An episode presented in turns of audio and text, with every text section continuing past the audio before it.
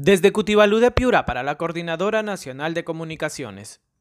La ministra de la Mujer y Poblaciones Vulnerables, Rosario Sacieta, suscribió un acta de intención para la instalación de seis cámaras GESEL en Piura, las cuales permitirán acelerar la atención de casos de niños y niñas víctimas de violencia y abusos, como el registrado recientemente contra un niño venezolano, quien fue brutalmente agredido por su padre.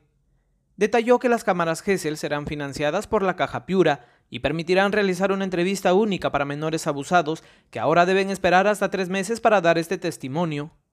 Añadió que junto a la Policía Nacional se han implementado los WhatsApp contra la violencia, a través de los cuales los ciudadanos podrán reportar casos de abuso.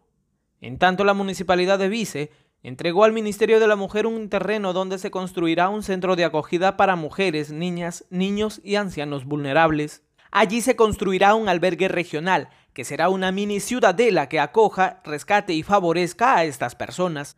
Desde Cutibalú de Piura, para la Coordinadora Nacional de Comunicaciones, Gustavo Guarnizo.